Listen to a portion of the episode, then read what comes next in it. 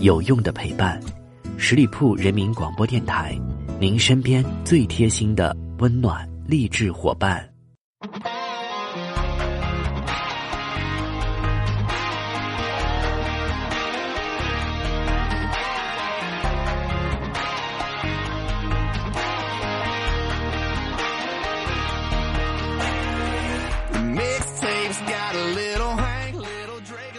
Hello，各位亲爱的耳朵们，欢迎你们继续在这个时间段里停留到十里铺人民广播电台的精彩节目。现在来到的是出发吧，好奇心，我是晶晶。伴随着春天的来临，最近身边的很多朋友都会说春困秋乏，觉得最近真的是时常感觉到没有精神。但是这些说着春困秋乏的人，有着很大一部分到了晚上却成了夜的精灵。当你问到他为什么那么晚还没有入睡的时候，他会回答你，他可能失眠了。但其实你真的失眠吗？今天的节目当中呢，就让我们一起来聊一下这个话题。在生活当中呢，很多人都会对着我们说早睡早起身体好。生物学认为，人类的生物钟会受到日光的影响，所以全人类都达成了共识：日出而作，日落而息。这样既有丰富的光源，又能躲避凶猛的夜行动物，简直就是两全其美。但是动物界都有夜行动物，那么人类就没有夜行人了吗？当然有，只不过在学术领域称他们为夜行人。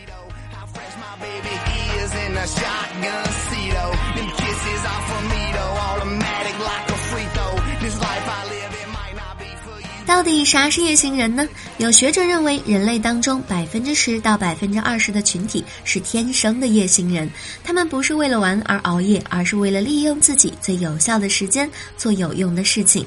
他们最大的特点是对日光重置人类生物钟的反应免疫。一天当中偏晚的时刻是夜行人的巅峰时期，所以夜间头脑最敏捷，做事情效率最高。有研究发现，夜行人的睡眠质量其实并不差，甚至比普通人的还要好。如果让他们自由的制定作息时间，他们会生活的非常规律。据说有美术细胞的人，多数都为夜行人。梵高的曾侄孙威廉·梵高家族当中，四到五岁展露绘画才能的就高达二十三人，而这些人入睡时间全部在晚上三点之后，而且睡得越晚，画得越好。但是夜行人也有苦恼，他们通常会以为自己失眠了。夜行人的睡眠质量不是会更好吗？怎么又会失眠了呢？我们先来看看什么叫做失眠。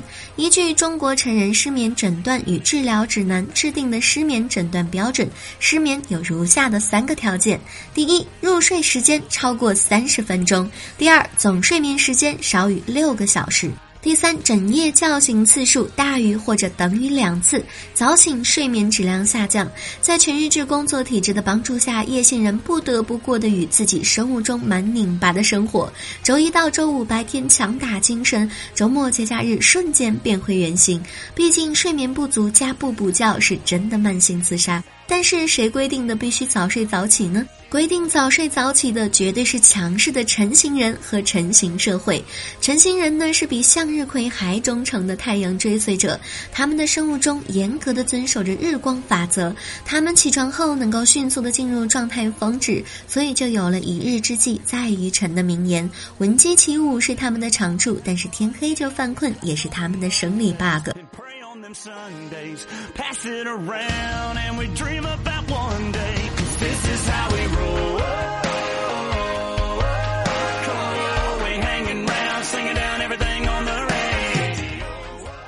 不要以为我们大多数人都是成型人，真正的成型人只有百分之十到百分之二十。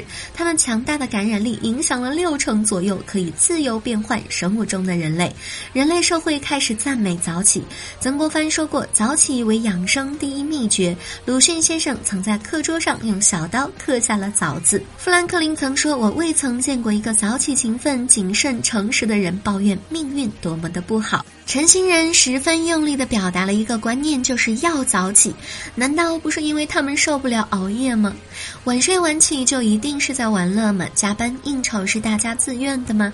无论是自愿还是非自愿的熬夜，不补觉就更健康了吗？在自然界，群居动物夜间总有一个负责值班放哨的守夜人，他们保障了整个族群的安全。所以说，睡眠模式我们是真的不一样。人的肤色有不同，口味有不同，性取向有不同，为什么睡眠模式就一定要统一呢？除了晨行人和夜行人，睡眠模式还分长短。有的人一天十个小时都不够睡，有的人一天四个小时就够使了。相比一天只需要四个小时睡眠的短睡眠者，晨行人和夜猫子都是凡夫俗子。短睡眠者的代表人物包括八十八岁的铁娘子撒切尔夫人，还有八十六岁的发明家、机械工程师、电气工程师尼古拉特斯拉，还有特斯拉的前老板爱迪生，八十四岁。为什么要一定特别的声明年龄呢？因为普通人一天需要睡八个小时，睡眠不足的人轻则精神抑郁，重则猝死。短睡眠的超能力，他们只需要四个小时睡眠就能够精神充沛、健康长寿。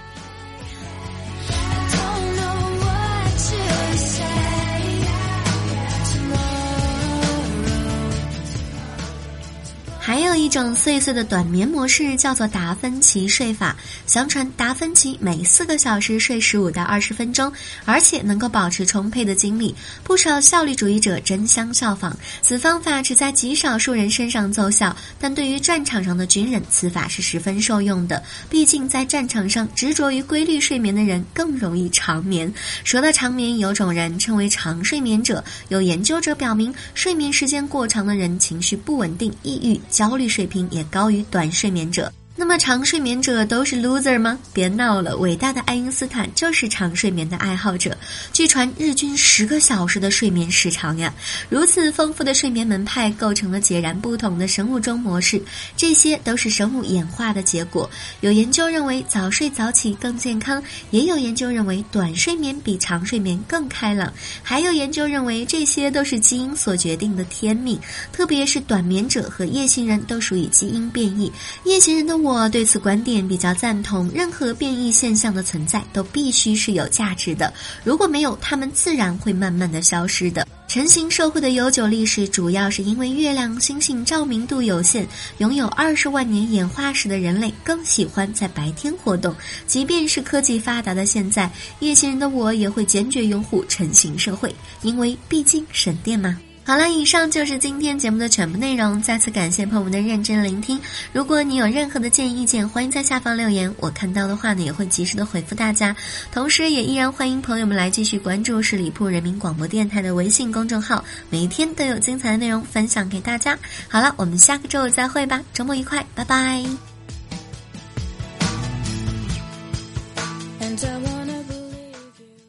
本期节目由十里铺人民广播电台制作播出。了解更多的资讯，请关注十里铺人民广播电台的公众微信和新浪、腾讯的官方微博。感谢收听，我们明天再见。